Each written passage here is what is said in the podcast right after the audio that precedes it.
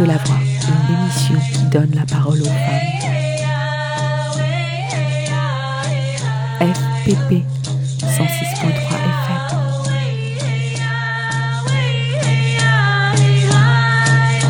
Bonjour et bienvenue dans Les Femmes ont de la voix. Aujourd'hui, nous avons comme invité Mina et Ellie qui viennent nous parler de RSA. Hélène, est-ce que déjà tu peux nous rappeler ce que veut dire RSA Alors, le RSA, c'est le revenu de solidarité active euh, qui a été mis en place, si je ne dis pas de bêtises, en 2009 sous Sarkozy et qui à l'époque nous disait que grâce au RSA, il allait réduire d'un tiers euh, la pauvreté en France. Euh, Bon, on n'a pas vu le résultat.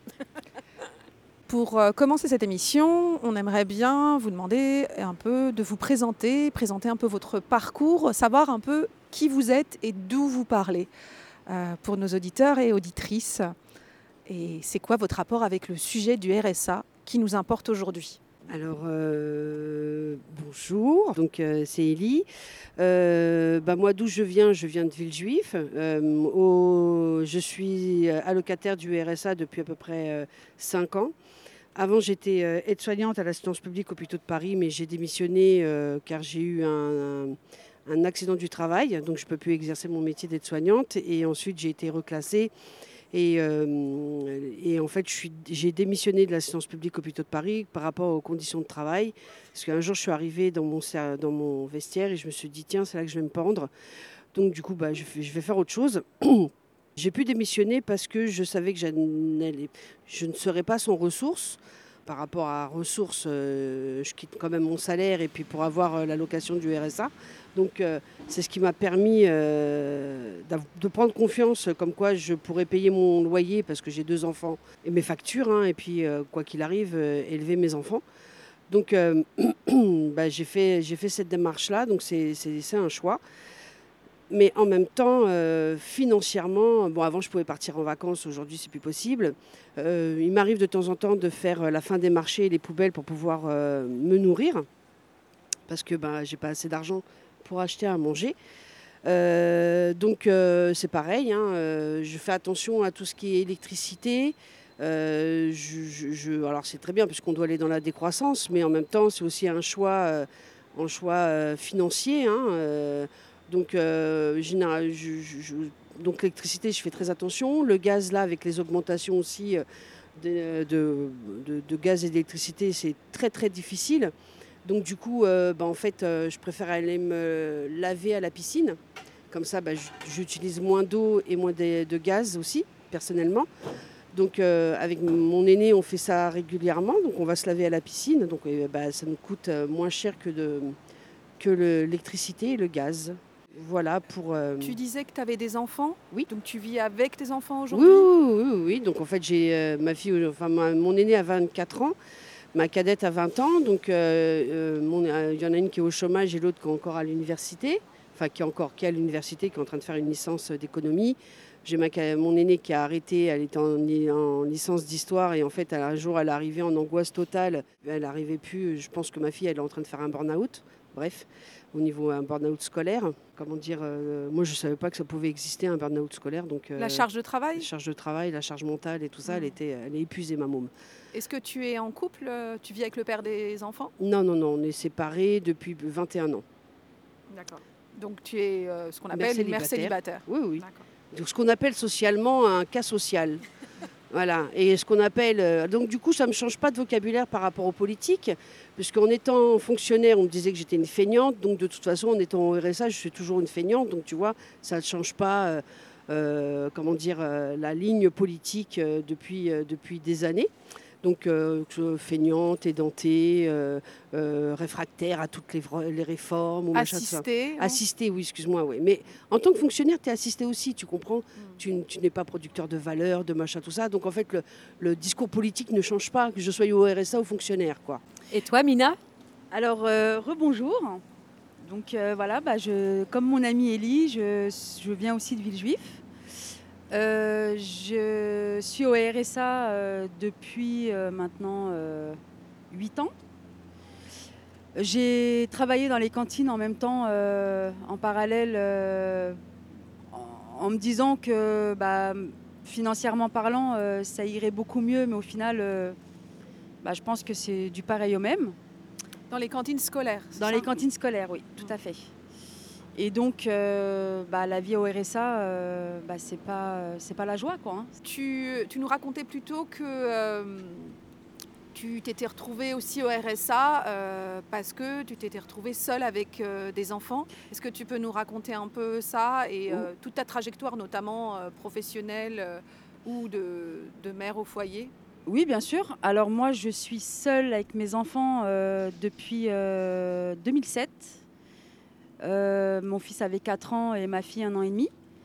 Donc du coup, euh, comme j'avais pas de famille autour de moi euh, pour pouvoir garder mes enfants, euh, bah, j'ai dû par choix élever... Plutôt par contrainte. par, par contrainte, pardon. Par contrainte, élever mes enfants toute seule. Et depuis 2007, Et avant, tu travaillais? Alors avant, je travaillais, j'étais, alors j'ai fait un peu de tout. hein. J'ai, travaillé à Orly pendant six mois, de la vente. Je vendais euh, des appareils photo, enfin tout ce qui était numérique. Ensuite, euh, j'étais vendeuse à Belle Épine. Donc tous ces, ces emplois-là, c'était en CDD, CDI C'était en CDI. C'était en CDI. En fait, à Orly, quand, euh, quand euh, j'ai travaillé à Orly, euh, mon fils avait un an. Et comme c'était les horaires de nuit, je ne trouvais pas de nourrice. Donc j'ai dû déposer mon fils euh, à Nancy. Et euh, bah, pour moi, c'était pas possible en fait. Pourquoi Nancy? Bah, Parce que je suis de Nancy et mes parents, euh, ma famille était là-bas en fait. Et comme je trouvais pas de nourrice de nuit, euh, bah, j'avais pas d'autre choix euh, que de déposer mon fils et de faire tous les allers-retours, tous les week-ends euh, des allers-retours pour aller voir mon fils. Donc de ne pas voir tes enfants pendant la semaine. Et Exactement. ça, ça a duré combien de temps? Ça a duré six mois. Donc voilà, la suite de Et ça. quand tu étais en couple avec le père des enfants, j'imagine Oui. et C'était à ce moment-là, est-ce que tu travaillais? Oui, je travaillais, on travaillait tous les deux. J'avais eu, euh, j'avais eu mon fils, euh, mais là on avait trouvé une nounou. Et comme c'était les horaires de jour, en fait, c'était, euh, c'était beaucoup plus, c'était beaucoup plus facile. Est-ce que le père des enfants est impliqué dans l'éducation ou a été impliqué? Alors, ça a été très très compliqué pendant les cinq premières années suivant notre séparation. Bah là, clairement, il n'assumait pas. hein. Il n'était pas là, euh, financièrement parlant, il n'était pas là non plus. Donc, je n'ai, à ce jour, ça fait 14 ans que nous sommes euh, divorcés, je n'ai jamais eu de pension alimentaire. Donc, euh, bah donc ça a été très compliqué les cinq premières années. Puis bah, ensuite, bah, il y a eu un jugement. Donc du coup, bah, voilà, il a dû les prendre un week-end sur deux. Mais pareil, même avec un jugement, bah, des fois, euh, voilà quoi, pas de son, pas d'image. Mais j'imagine que euh, deux enfants en bas âge, en étant seuls, sans pension alimentaire avec le RSA, et mais du coup, comment on fait pour s'en sortir? On compte, on calcule, on... Je, je n'ai même pas les mots parce que en fait, je l'ai vécu, mais euh, je ne saurais même pas euh, argumenter parce qu'en fait, bah, On est un très bon gestionnaire, c'est- une très bonne gestionnaire. C'est- tout le temps, voilà, c'est tous les jours des calculs, voilà. C'est après on Comment se débrouille. fait hein. Les courses, par exemple, comment on fait? Bah, les courses, c'est euh, bah, on essaye de prendre le moins cher. Hein. On prend des pâtes, euh, après on trafique un petit peu quoi. On a une tomate, un oignon, un œuf, on fait euh, voilà, on mixe tout ça et puis bah euh, ça donne euh, ça donne euh, ça donne quelque chose à manger quoi. Mais du coup, j'imagine qu'on mange souvent la même chose. euh, Bah, les pâtes, ouais. Des pâtes, euh, du riz. euh, ouais. Après, ça a été. euh, bah, après, c'est en fait, c'est une habitude, en fait. On n'essaye même pas de changer parce qu'on se dit, euh, bah, financièrement parlant, on touche toujours la même chose. Donc, forcément. euh, Mais bon, après, euh, voilà. hein. Enfin, Donc du coup, tu es devenue mère au foyer, c'est ça. tu as travaillé dans les cantines, et ensuite tu as arrêté de travailler dans les cantines. J'ai fait les cantines pendant six ans. Ouais. Pendant six ans, j'ai fait les cantines. Et puis un jour, je me suis dit, euh, voilà, stop, en fait. Stop, parce que j'avais déjà la pression de mes enfants chez moi. Donc là, je me rajoutais une pression supplémentaire pour au final, euh, bah, pas, de, pas de changement, quoi. Donc, euh, C'est-à-dire que tu gagnais pas beaucoup. bah, je gagnais pas plus que ça, en fait. Mm. Bah, du coup, puisqu'on parle de, des montants, donc vous, en tant que femme célibataire avec deux enfants, c'est quoi le montant du RSA Alors là, il y a le RSA qui est de 500... 523 euros, si je ne me trompe pas. J'ai l'APL aussi, Ouais. de 280 euros, Pour un loyer de. pour un loyer de sans APL 480 euros. Euh, Donc mon loyer me revient euh, concrètement euh, au jour d'aujourd'hui à 118 euros par mois. Et euh, les allocations familiales pour deux enfants, il me semble que c'est 100... Une centaine d'euros. quoi. une centaine d'euros, ouais, c'est ça. Et du coup, une fois que tout est parti pour payer euh, les, les charges euh, de base euh, de, de survie, hein, le loyer, etc., l'électricité, machin, qu'est-ce, combien il te reste? Combien il vous reste pour trois personnes? 200 euros. 200 euros pour tout le mois. Ouais, pour la nourriture, ouais. Ellie Alors, il reste euh, ouais, à peu près. Ouais, je, moi, alors moi, c'est complètement variable, ça change tous les trois mois. Alors pourquoi? Parce que de temps en temps, euh, j'ai euh, un contrat, donc j'ai une paye. Donc, euh, alors, il faut savoir que quand on, quand on est au RSA, il faut s'actualiser tous les trois mois. Évidemment, il faut être au chômage, donc tu t'actualises tous les mois. Donc ça, c'est une charge mentale aussi. hein. Il faut être Moi, au chômage, ça veut dire qu'il faut être inscrite à Pôle emploi, Oui, il faut être inscrit à Pôle emploi. Donc en fait, euh, euh, c'est vrai que moi, j'avais pas cette charge mentale de plus quand j'étais fonctionnaire, hein, puisque de toute façon, je touchais mon salaire et tout ça. Donc euh, j'ai été surprise. Euh, qu'il faille, euh, faille faire euh, toutes ces. Je ne sais pas si c'est bien ou pas bien, j'en sais rien, hein, je ne suis pas en train de juger, je suis en train de dire ce que moi j'ai ressenti, qu'il faille faire toutes, ces, toutes, ces toutes ces applications. Donc il faut que tu aies l'application de la CAF sur toi, en l'espace de. Enfin, c'est pas tout à fait 5 ans encore maintenant, puisque ça fera 5 ans peut-être jusqu'au mois, mois de septembre. En fait, j'ai été contrôlée deux fois par la CAF. Ça, ça consiste en quoi ce contrôle? Euh, savoir réellement euh, quels sont tes revenus. Donc en fait, euh, bah, ils ont été étonnés qu'une fonctionnaire démissionne et soit au RSA.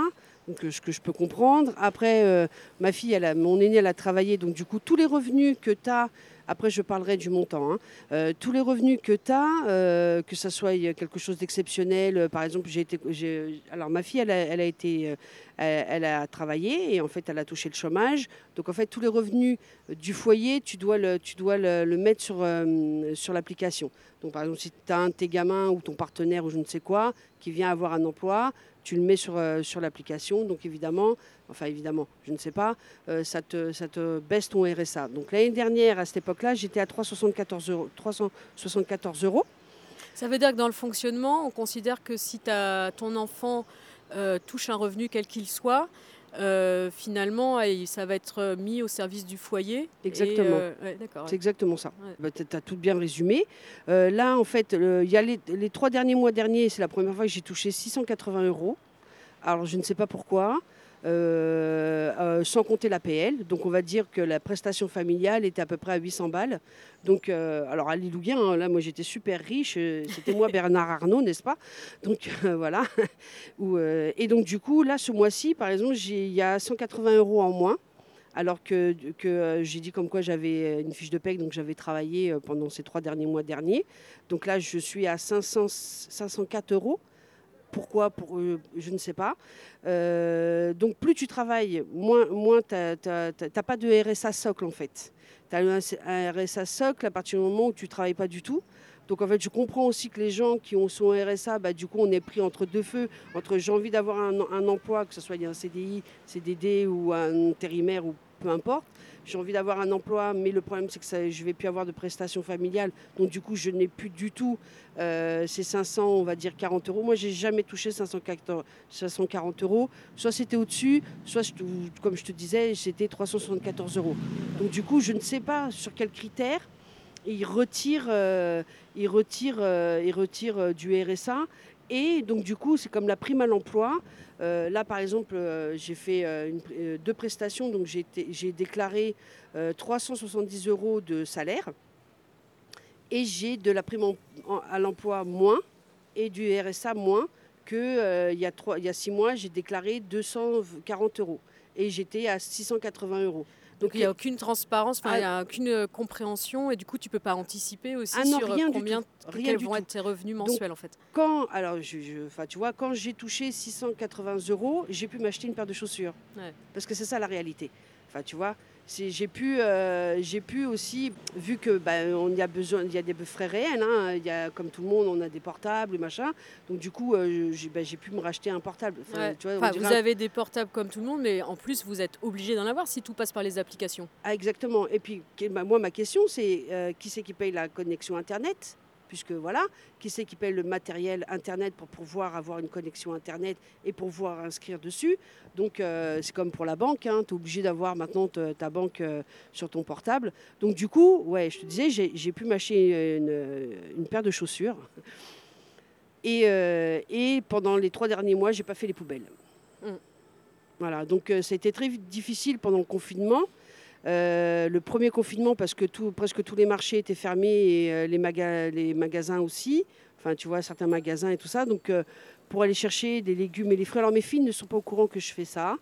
Des fois, elles mangent, elles des fruits. Bon, évidemment, je ne vais pas prendre des trucs pourris. Je fais attention quand même. hein. Mais du coup, si elle le savait, je pense qu'elle serait euh, dégoûtée parce que j'ai ma cadette, mais ouais, j'en ai marre qu'on soit pauvre.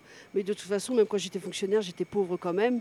Donc, si tu veux, euh, là, la seule, le seul avantage euh, que je pourrais voir au niveau du RSA, c'est que je me lève plus à 5h45 du matin. Hmm. Ça, c'est vrai. Je me lève à 7h30 pour garder un rythme euh, quand même, quoi qu'il arrive, parce qu'un jour ou l'autre, j'ai quand même peut-être envie euh, euh, de reprendre un emploi. Mais alors, j'aimerais avoir un emploi où, je sais pas, où, que, où je gagne, je sais pas, euh, euh, 7000 euros. Non, je plaisante, c'est pas vrai. Et quand bien même, pourquoi pas, en fait. Oui, bah voilà, on est d'accord. On va faire la petite pause musicale. Est-ce Oui. que tu peux nous présenter la musique que tu as choisie? Alors j'ai choisi une musique euh, qui, qui est d'un groupe qui s'appelle euh, Alali, euh, qui parle d'un mouvement qui s'appelle Idol No More. Donc moi je connais rien anglais, hein. donc du coup Idol No More ça veut dire plus jamais inactif. Donc en fait c'est c'est euh, un mouvement qui part euh, du Canada, donc euh, des femmes autochtones d'une tribu, donc par rapport au, au pipeline.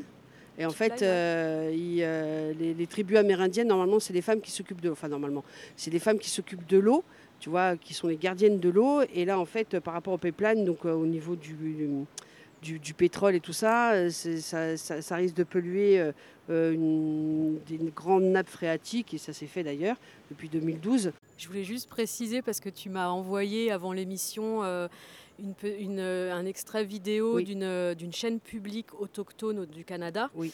Et la- la- l'animatrice de l'émission précisait que c'est justement ce, ce problème euh, de lever euh, la, protection des rivières par l'État euh, du Canada pour permettre l'installation de pipeline qui a déclenché ce mouvement et généralisé Oui. cette, cette mobilisation contre les injustices Oui, alors de toutes sortes. Et donc en fait, avant, il y avait un autre mouvement euh, amérindien, enfin autochtone et tout ça. Enfin, moi, je suis dyslexique, donc du coup, les, les lettres, je ne le sais pas trop. C'est le CNCS, je sais pas quoi. Enfin bref, hein, tu prends. Non, ça c'est un truc. euh, où c'est. Enfin bref, tu vois. Donc c'était un grand mouvement aussi euh, euh, pour la défense. euh, euh, des, euh, des Amérindiens, enfin des autochtones, où euh, il y a Léonard Pelletier qui est emprisonné depuis, depuis 1973 euh, donc euh, du coup, euh, le Idle No More, euh, euh, c'est aussi pour tous les autochtones qui est en Guyane. Euh, ça, ça a pris réellement mondialement aussi, donc euh, c'est vraiment un mouvement euh, assez fort. Donc euh, voilà. Euh, en tout cas, si tu parles anglais, euh, c'est des très belles paroles et, euh, voilà, j'aime beaucoup, beaucoup euh, ces chansons.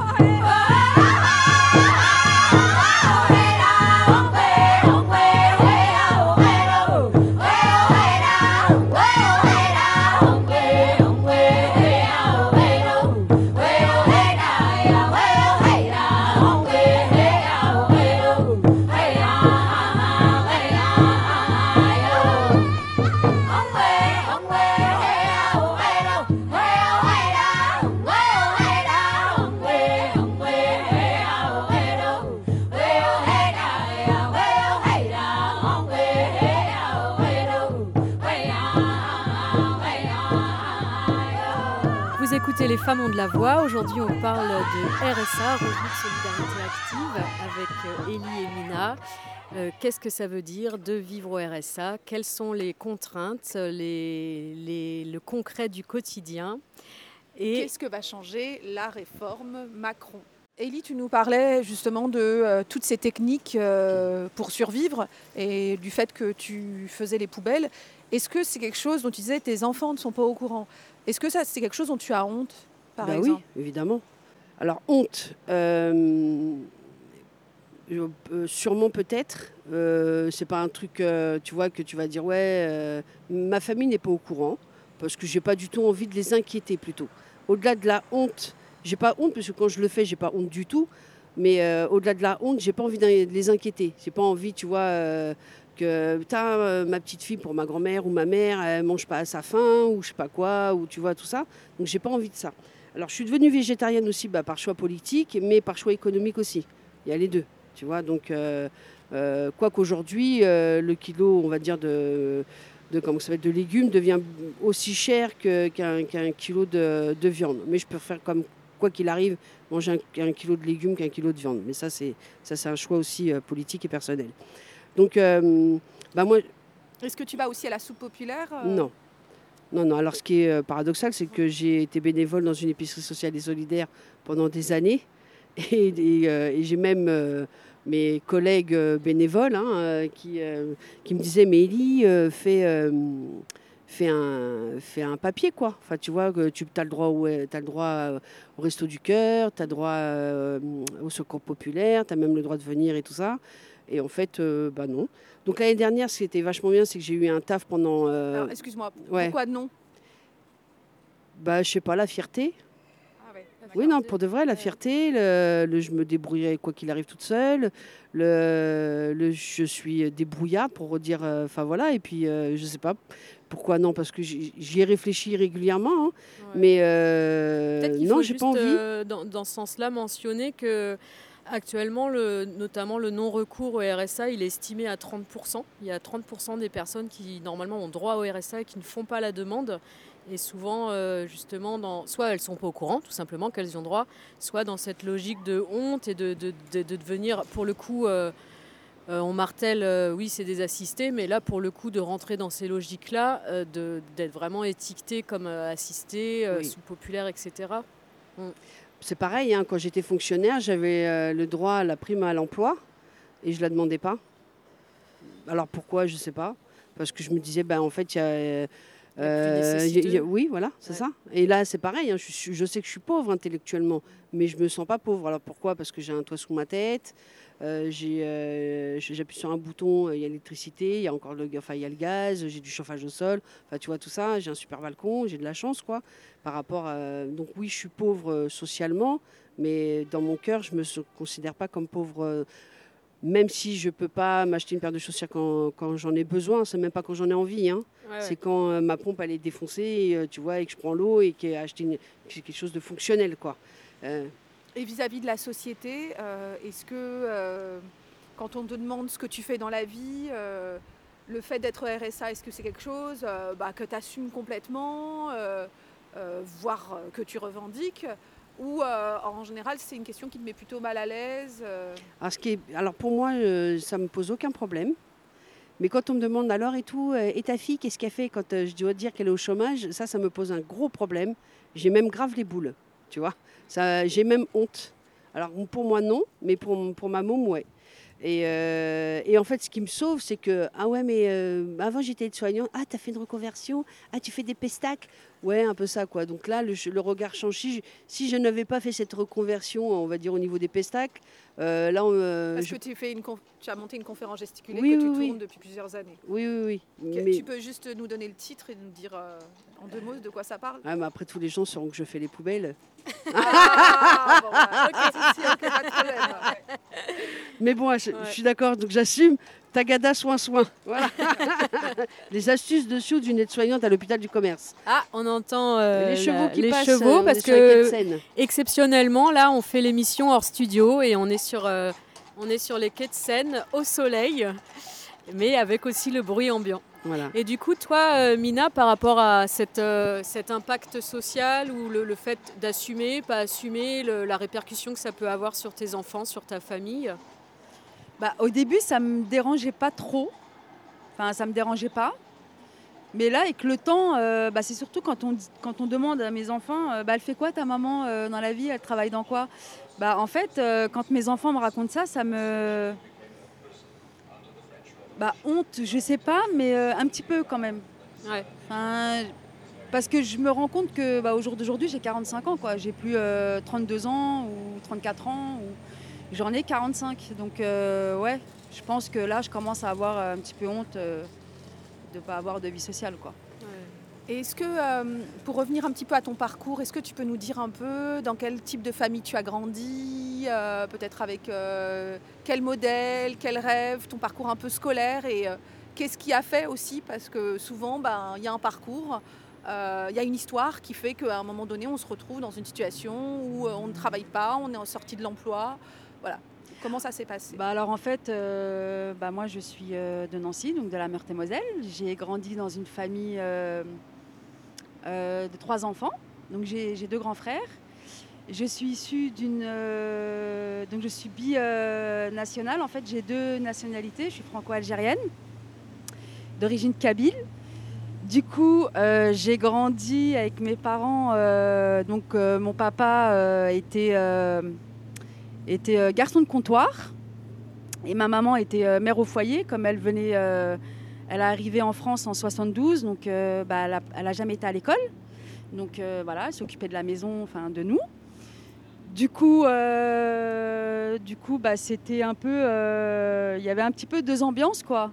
Enfin à la maison c'était une ambiance un peu kabyle et puis bah, après dehors c'était une ambiance à l'européenne quoi euh, ensuite, euh, euh, j'ai arrêté l'école en terminale BEP secrétariat à la suite d'un accident de la route très grave.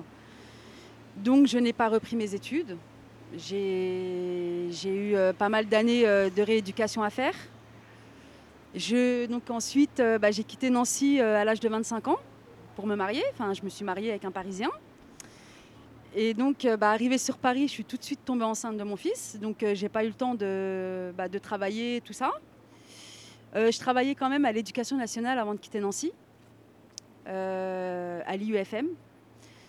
Et donc, donc bah, après, j'ai eu mon fils. Et puis, bah, du coup, du coup, du coup après, j'ai voilà, repris une vie sociale. J'ai travaillé à l'aéroport. Et puis, bah, après, je suis tombée enceinte de ma fille. Et de là, j'ai complètement. J'ai complètement arrêté de travailler pour m'occuper euh, pleinement euh, de mon rôle de maman. Alors Oui, j'aimerais bien dire un truc, c'est que euh, vie sociale, euh, ma doucette, on a une vie sociale, hein, même si on n'a pas d'emploi. Et j'aimerais qu'on fasse la différence entre travail et emploi. Moi, j'ai jamais autant travaillé de ma vie depuis que j'ai plus d'emploi. C'est-à-dire? Alors, euh, bah, du coup, euh, je suis en train de, pour la première fois de ma vie, euh, en train de, hum, comment dire, euh, j'ai créé un scénario. Je fais un biopic, donc euh, ça m'a pris, euh, me prend beaucoup, beaucoup, beaucoup, beaucoup, beaucoup de temps. Alors, du coup, j'ai été, démissionné l'année dernière euh, par rapport au, bé- au bénévolat au niveau de l'épicerie sociale et solidaire.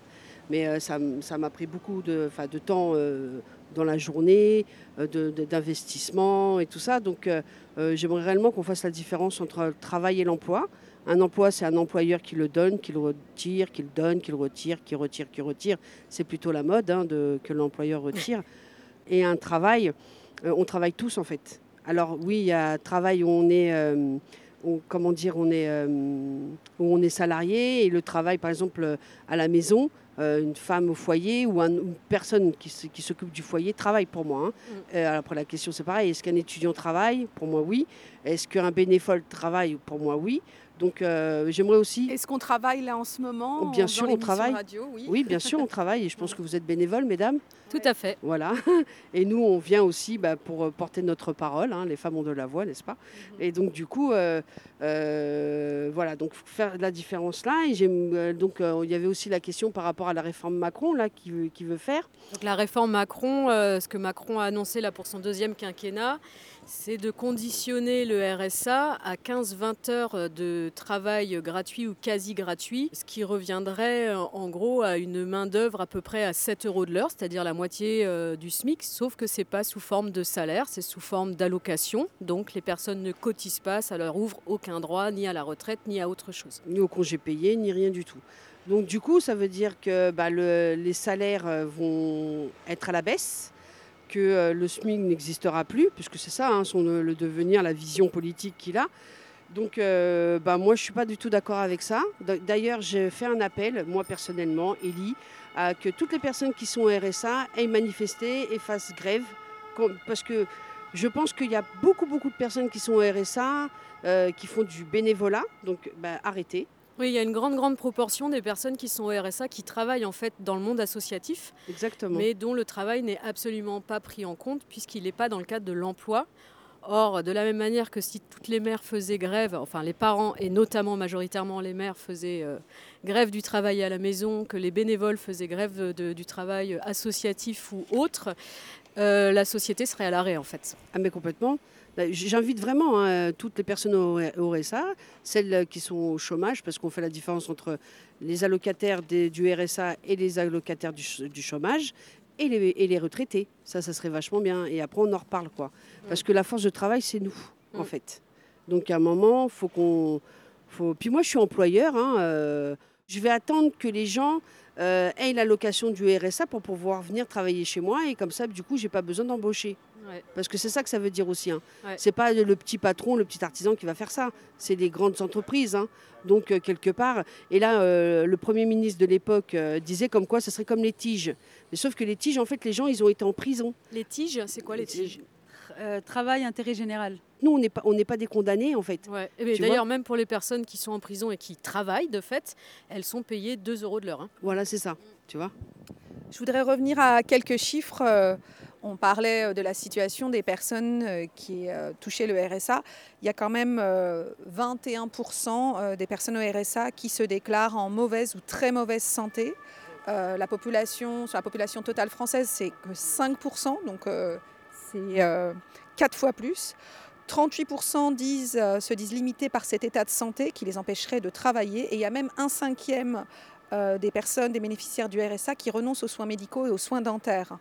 Donc, euh, euh, si en plus euh, on ajoute le fait que les bénéficiaires de minima sociaux il y a 28% qui se déclarent, qui sont en situation de handicap, soit trois fois plus que la population en France.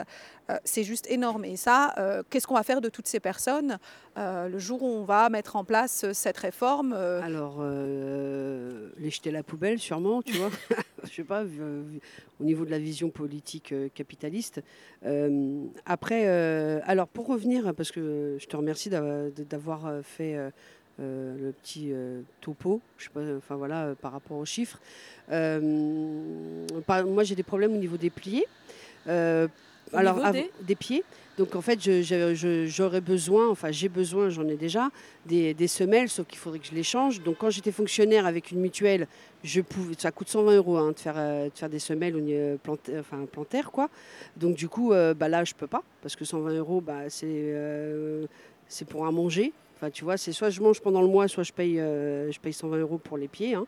Donc, bah, du coup, bah, je ne le fais pas. Parce que la CMU ne prend pas ça en charge Non, non, mais même euh, la sécurité sociale. Il faut vraiment une bonne mutuelle qui, te prend, euh, qui prend ça. Donc, c'est pour ça que ce serait bien qu'on aille vers un 100% sécu. Euh, pour les yeux, alors je peux dire merci pour une fois, c'est la première fois de ma vie que j'ai refait mes lunettes. Hein. Donc j'ai des lunettes depuis l'âge de 6 ans, j'ai 50 ans, donc euh, c'est pas pour décorer le visage parce que j'en ai vraiment besoin.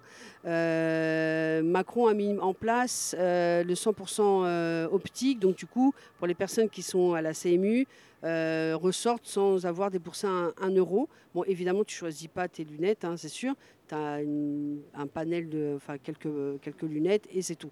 Mais ça n'empêche que ça, on peut lui, on peut lui, euh, lui donner ça comme euh, bon point. Petite avancée. Voilà, donc euh, ça c'est bien. Par contre, au niveau des dents, bah, j'ai pas été me faire soigner les dents du tout parce qu'il faut que tu avances des frais et ça c'est pas possible. Pareil pour un scanner, bah, en fait ils ont un quota à côté de chez moi où, où quand à la CMU c'est bon mais ils font la tronche donc tu vas passer beaucoup euh, plus de temps à avoir un rendez-vous pour ton scanner qu'une personne qui va pouvoir payer. Donc en fait, tu, vous- et il y a des médecins qui n'ont pas accepté de me prendre. Voilà. Je ne sais pas si ça c'était déjà arrivé. Oui, je, je rejoins un petit peu ce que Ellie elle dit. Enfin, c'est comment je peux dire ça? Euh, C'est similaire. C'est similaire. Et tu disais aussi, parce qu'on parlait de l'état de santé, notamment santé mentale, tu disais que tu avais aussi traversé une période difficile. euh, Ces derniers mois ouais. Oui, oui, c'est oui. Alors, euh, bah oui, parce que j'ai j'ai perdu mes parents à 11 mois d'écart. Euh, rien à voir avec le Covid, hein, sauf que voilà, mon papa est décédé euh, d'une pneumopathie et maman d'un AVC, euh, d'un AVC qui a suivi une hémorragie cérébrale et un peu de chagrin aussi, je pense. Et du coup, euh, bah, à la suite de ça, je- je- j'avais demandé quand même. euh, j'ai jamais vu de psychologue de ma vie, mais là, je pense que j'ai un besoin de- de De suivi. de suivi parce que je me demande si c'est réel ou pas. hein. Même à l'heure où je vous parle, enfin, c'est surréaliste.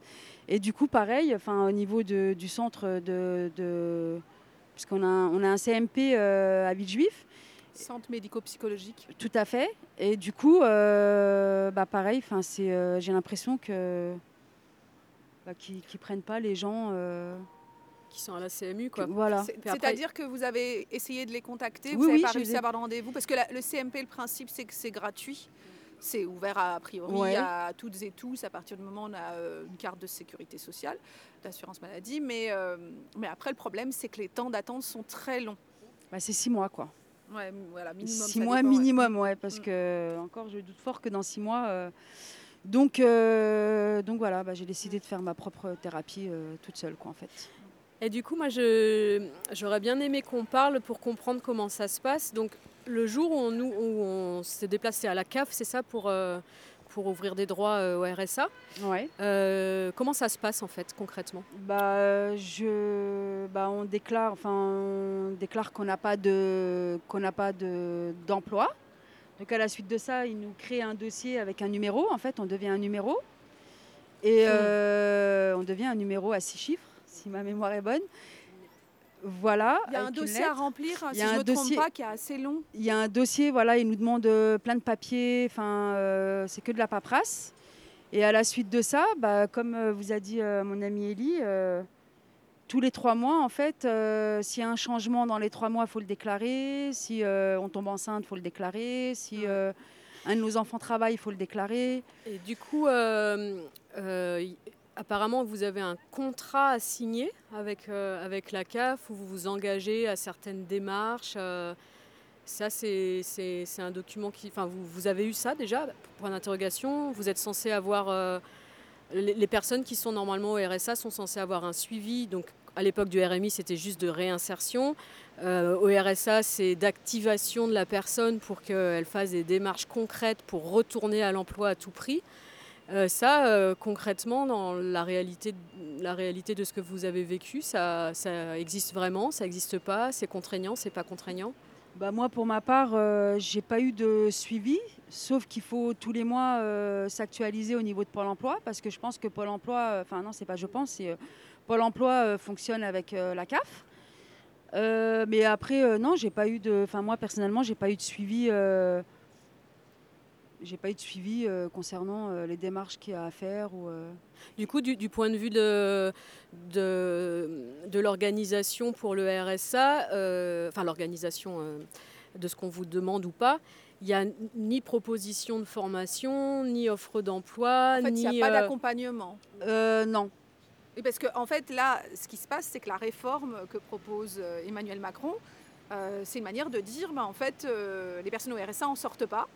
Euh, donc, euh, on va les obliger à en sortir euh, parce que dans l'imaginaire, bah, les gens restent allongés toute la journée devant leur canapé et qu'il faut, leur donner un coup de pied aux fesses pour les faire sortir. Or, normalement, il y a un contrat en fait dans le RSA, dans le contrat des deux côtés a priori. Le bénéficiaire est censé faire des formations, montrer qu'il cherche du travail, mais de l'autre côté, il est censé bénéficier d'un accompagnement, et notamment personnalisé. Et est-ce que l'une de vous a déjà euh, passé du temps avec un accompagnateur, euh, médiateur, euh, professionnel de l'accompagnement du travail qui, s'adapterait un peu à votre parcours? Alors moi, non, j'ai jamais eu ça et je, voulais juste souligner un point par rapport à la CAF. Déjà, juste pour les avoir téléphoniquement parlant, si je vous dis le temps d'attente, c'est euh, voilà, c'est euh, c'est 20 minutes euh, minimum, hein. vraiment. Quand saturé. il y a un quoi. souci avec la CAF, euh, que ce soit euh, sur Internet ou que ce soit téléphoniquement parlant, euh, c'est une catastrophe totale. Euh, bah, du coup, non. Euh, jamais eu euh, de, de proposition de formation. Euh, que ça, parce que moi, je suis reconnue travailleur handicapé euh, par aux suite de mon accident de travail au niveau de la PHP. Donc, que ça soit au niveau de la, D- la MDPH ou, que ça soit au niveau de la CAF ou euh, du pôle- euh, la maison, attends, M, maison bah, pour les handicapés. Ouais. Mais euh, MDPH, ouais, pour les handicapés. Donc du coup, euh, ouais, départemental, ouais, voilà, voilà. Et donc du coup, euh, euh, pas de formation, que ce soit euh, pour euh, la MDPH, euh, la CAF ou pour Pôle Emploi. Pourtant, j'ai posé des, enfin, tu vois, j'ai demandé des questions. Même là, Pôle Emploi, ils ont envie de me radier parce que euh, je ne reçois pas assez de mails de, enfin, de, de propositions d'emploi euh, vers 2 heures du matin. Parce que euh, l'algorithme de Pôle emploi t'envoie des, des propositions d'emploi vers 2 heures du matin. Donc je t'invite ardemment à... Au début, ça me faisait bizarre, ça m'angoissait grave. Donc euh, du coup, là, comme ils ne peuvent plus m'envoyer vraiment euh, beaucoup de choses, pourtant j'ai demandé à faire une formation, je sais pas, au cours Florent. euh, La Cour Florence, c'est une école de théâtre ouais, à voilà, Paris. mais bon, tu vois, c'était pour de l'humour aussi, hein, ou même tout simplement pour faire du clown. Parce que euh, bah, j'ai quand même une formation d'aide-soignante, hein, j'ai mon diplôme, et je m'étais dit pourquoi pas euh, faire du clown aussi, euh, tu sais, euh, À l'hôpital. dans- à l'hôpital ou pour les personnes âgées et tout ça. Donc bah, évidemment, on m'a regardé avec des gros yeux en me disant n'importe quoi. Ça, c'est quand je me suis actualisée. Et donc du coup, je voulais revenir aussi à la. par exemple, une année, en fait, j'ai ma grand-mère qui m'a filé un chèque de 300 euros pour Noël. Tu vois, elle voulait simplement donner euh, un, un chèque de 300 euros pour, euh, pour sa petite fille, quoi. Et en fait, tous les revenus qui vont sur ton compte, euh, tu- par exemple, ce, ce chèque de 300 euros, moi je ne savais pas, fallait le mettre en revenu exceptionnel. Ah oui. Voilà, parce que et c'est pour ça que j'ai été contrôlée la première fois. Parce qu'ils ont accès à ton compte aussi. Compte bancaire. Oui, bien sûr. Ouais. Ils Ah bah épluchent oui. le compte bancaire. Ah oui, ils ah oui, oui, oui, oui, oui, sur, euh, sur les- la- la- la- l'année précédente. Donc, euh, donc déjà, ils se posaient la question pourquoi en tant que fonctionnaire je suis au RSA. Bah, en tant que fonctionnaire, bah, du coup, si tu viens démissionner, vu qu'on ne cotise pas au chômage, euh, on ne touchera pas la allocation chômage. Donc du coup, euh, voilà. Et donc ma grand-mère, comme je te disais, elle, m'a filé 300 balles. Donc en fait, elle, a dit bon, je vois bien que vous n'avez pas triché sur votre compte et patati patata. Ça peut passer, mais on m'a quand même retiré 30 euros pendant quelques mois par rapport aux 300, eu- 300 euros. Oui, oui. Donc une sorte de punition, quoi. Oui, bien sûr. Et apparemment, Enfin, il y a même des visites euh, Inopinées, chez les ouais. personnes Oui. euh, pour vérifier notamment qu'elles ne soient pas en couple. Oui. Parce que quand on est en couple, on touche bien moins d'allocations Bien sûr.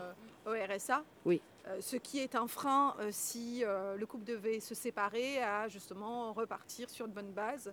Euh, comment on fait euh, pour pouvoir imaginer, évoluer euh, et, sortir d'une situation quand on a quoi C'est quoi 800 euros pour deux?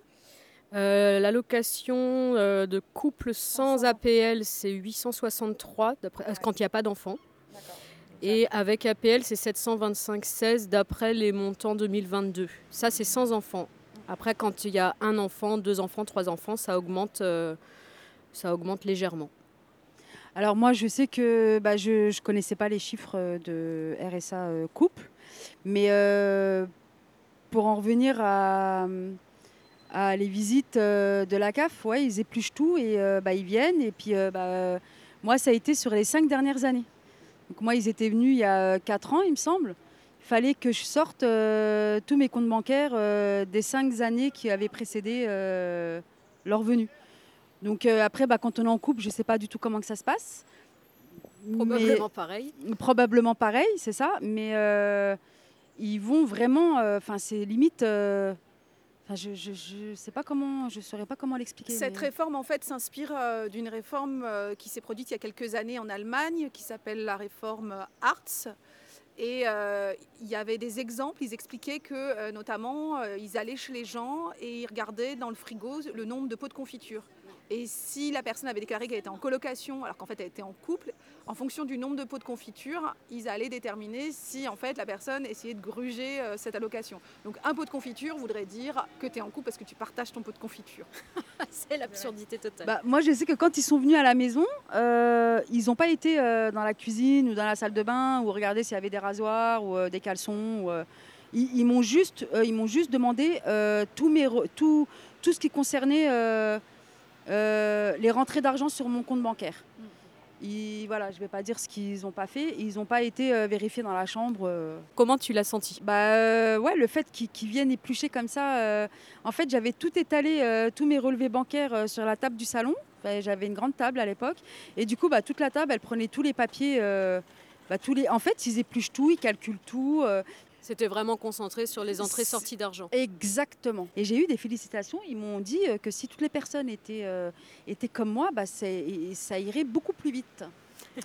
Mais toi, Donc, toi euh, tu t'es senti comment? Moi, je me suis sentie euh, bah, bizarre parce que en fait, c'est- intime en fait. Enfin, Mm. c'est Ça t'a mis mal à l'aise ou... Euh, au début, ça fait bizarre.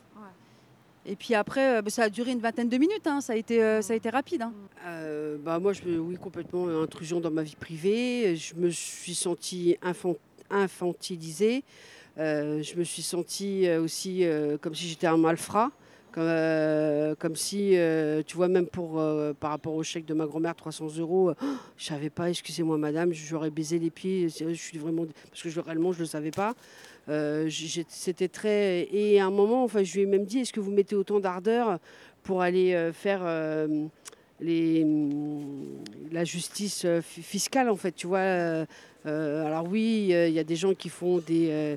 je sais plus comment ça s'appelle, le terme m'échappe, mais des, Des fraudes, à- des, Ah, fraudes oui. à, à- à- aux allocations. Mais euh, les fraudes euh, à l'argent public ou les fraudes, euh, tu vois, les Panama Papers, ces machins, tout ça. Bah, puisque puisque tu en parles, je vais justement rappeler des chiffres.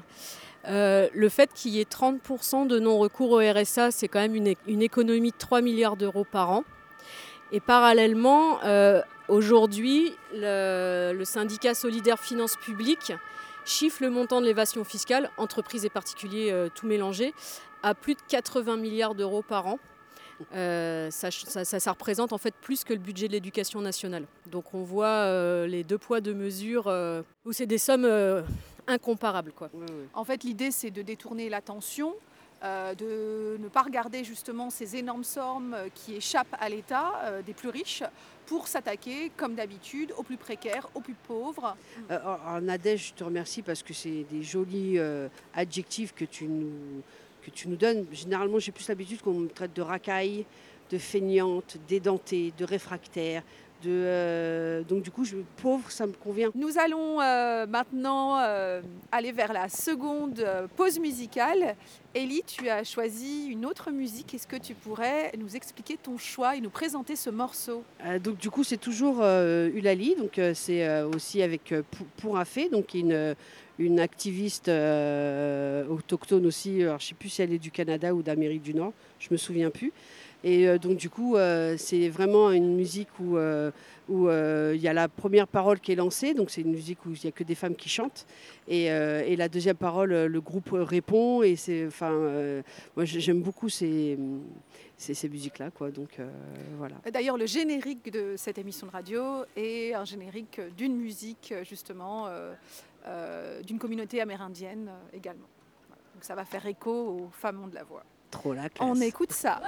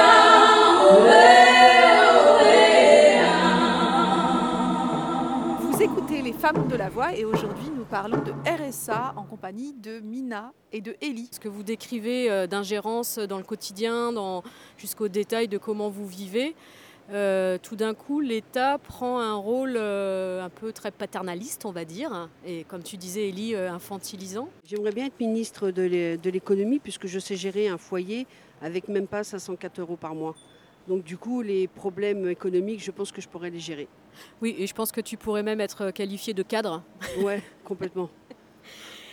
Donc l'ironie, c'est que faire travailler 20 heures par semaine euh, les quelques 1,95 millions d'allocataires du RSA, auxquels il faudrait en réalité ajouter les 30% de non-recours, donc plus de 2 millions de personnes, ça revient à trouver chaque mois 160 millions d'heures de travail, c'est-à-dire 4,5 euh, millions d'équivalents temps plein. Or, on nous dit qu'il n'y a pas d'emploi en France et pas de travail en France. Mais Hélène, il n'y a qu'à traverser la rue. Il n'y a pas de sécu non plus. hein. Il n'y a pas de santé, il n'y a pas de CAF, il n'y a, pas de- il y a pas de reconnaissance d'accident du travail, euh, il n'y a pas tout ça. hein.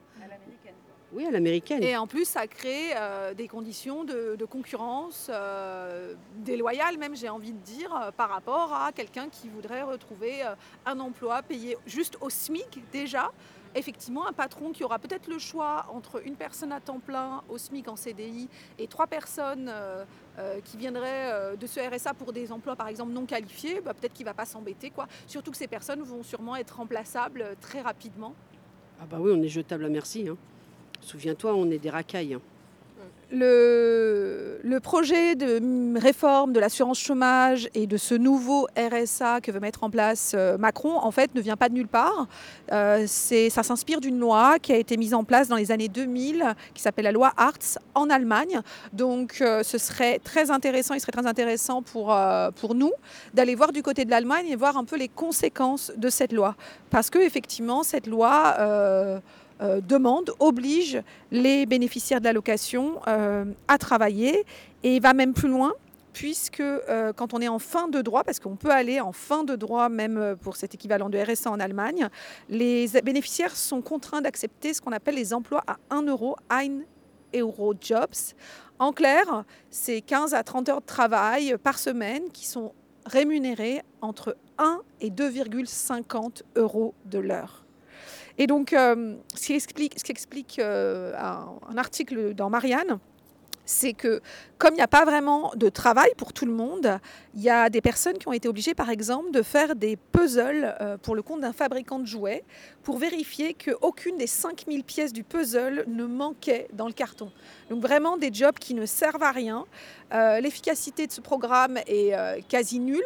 Alors certes, l'Allemagne peut se vanter d'un taux de chômage très très bas, mais en fait, vu que pour être au chômage, c'est de plus en plus compliqué et que de toute façon, les gens se retrouvent dans cet équivalent de RSA où on met tout le monde au travail, euh, en fait, on se retrouve avec une population euh, de plus en plus pauvre et de plus en plus précaire.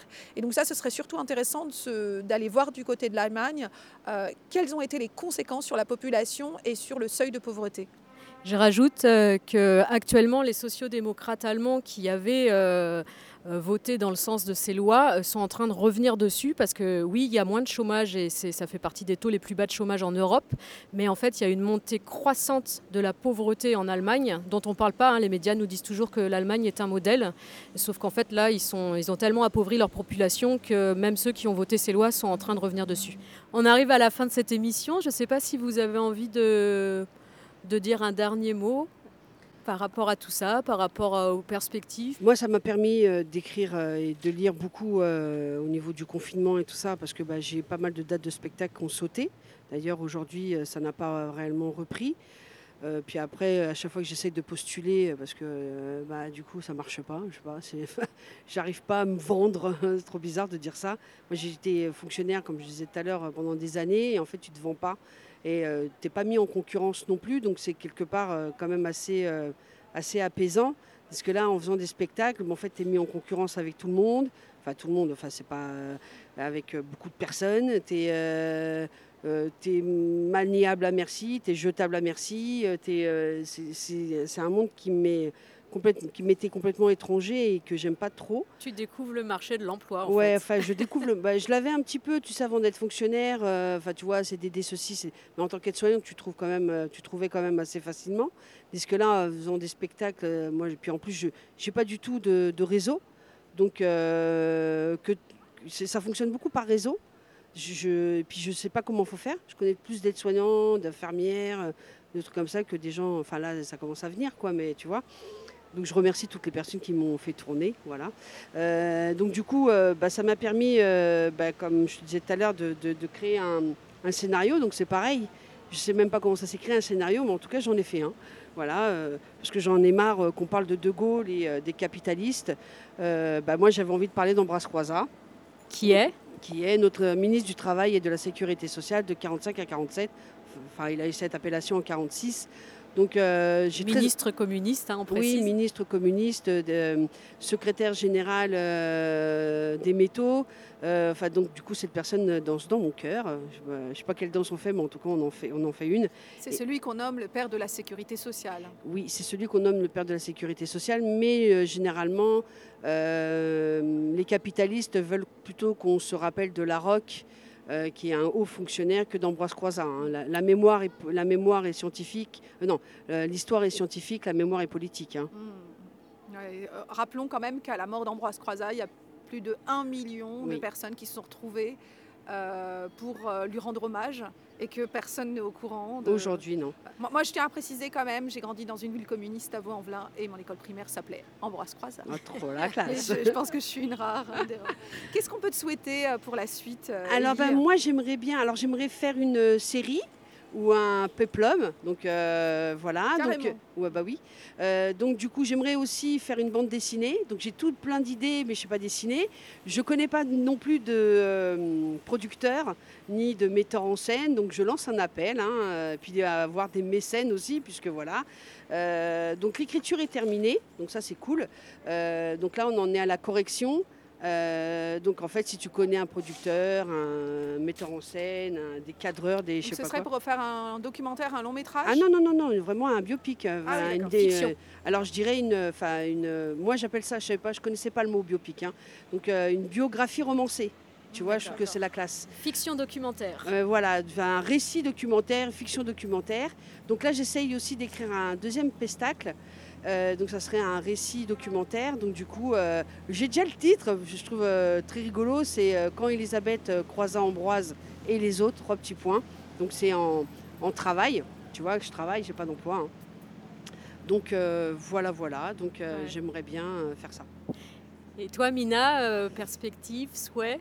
Moi, je dis que tant qu'on a la santé, on est debout. Une fois qu'on perd la santé, euh, parce que la santé, on ne peut pas l'acheter. hein, même le plus riche des plus riches, des plus riches, euh, des plus riches. Une fois qu'il perd sa santé, euh, voilà. Donc on te souhaite une très bonne santé. Eh ben, merci Ellie, merci Mina. C'était euh, Les femmes ont de la voix. On vous retrouve